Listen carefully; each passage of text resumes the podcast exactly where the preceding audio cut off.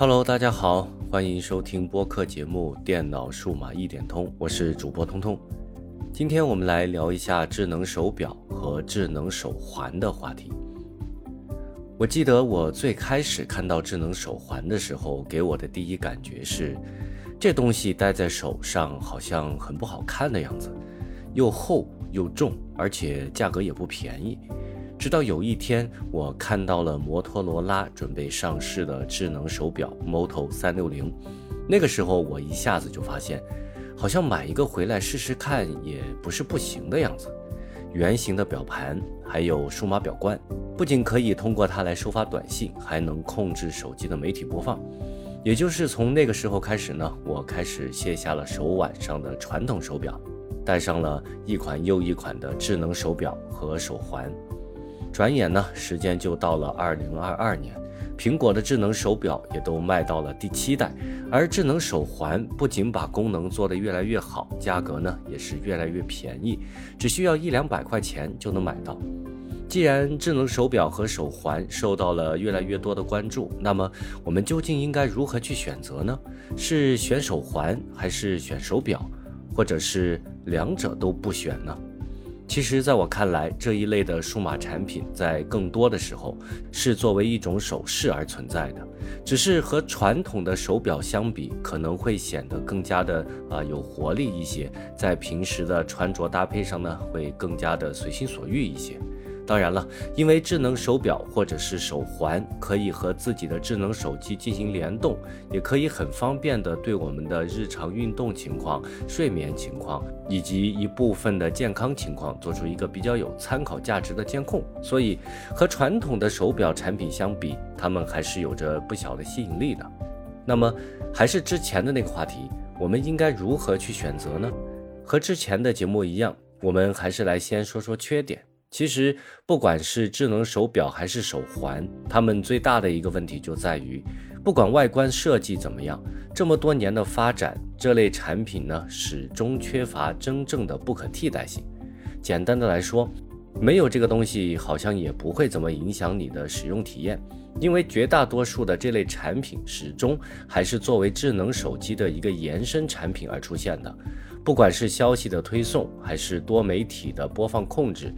没有手环或者是手表，也不会从实质上去影响到我们日常的使用体验。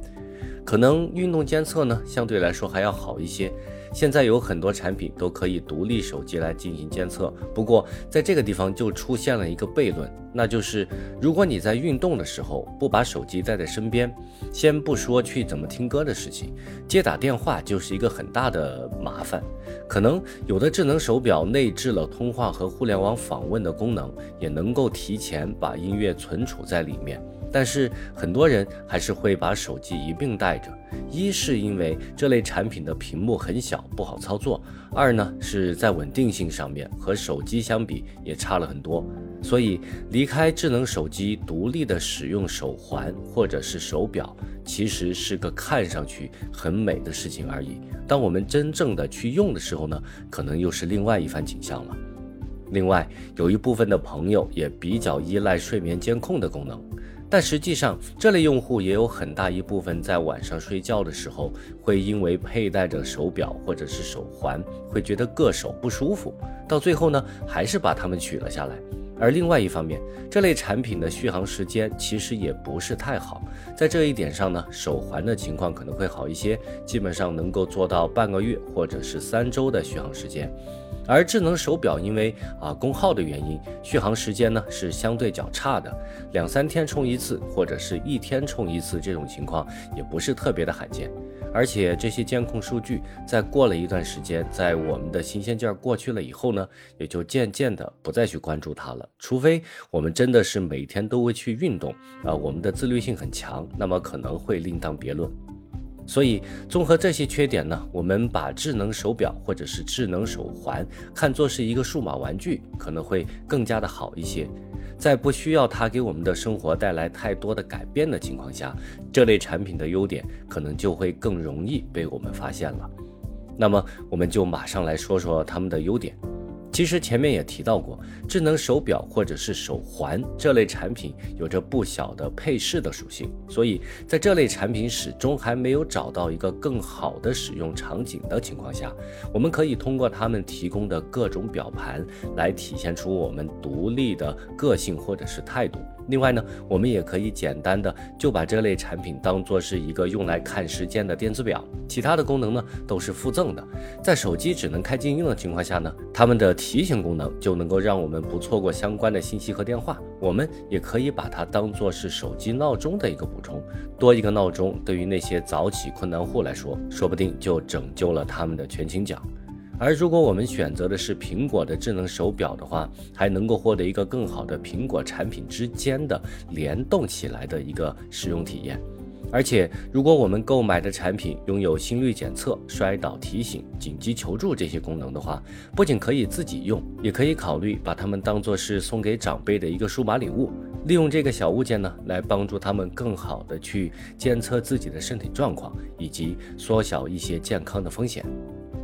所以最后总结一下，智能手表或者是智能手环，虽然说经过了很长时间的发展，不管是从外观上，还是功能上，或者是续航的表现以及稳定性上，都有着不小的进步，但是它们的使用场景却一直没有得到有效的拓展。最开始的智能手表产品呢，还能够直接用来收发微信和 QQ 的消息，但是现在绝大部分的产品反而不能了，只能看不能回。所以，如果我们把这类产品看成是一个必需品，想要通过它来一劳永逸地解决我们的某种需求的话，那么可能就会让我们感到很失望。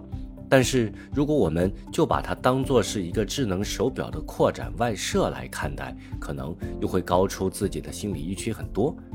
相信这期节目聊到这里呢，大家在心里可能也有了自己的答案了。我觉得，如果你真的对这类产品抱着太大的期望的话，那么和很多年前一样，你到最后多半是不会满意的。而如果我们降低自己的预期，这类的产品又很有可能让我们爱不释手。好了，时间也差不多了，这期节目就到这里结束吧。如果你觉得我做的还不错，那么关注、订阅、收藏、转发，请随便点一个。你们的关注是我持续更新的最大动力。这里是电脑数码一点通，我们下期再见，拜拜。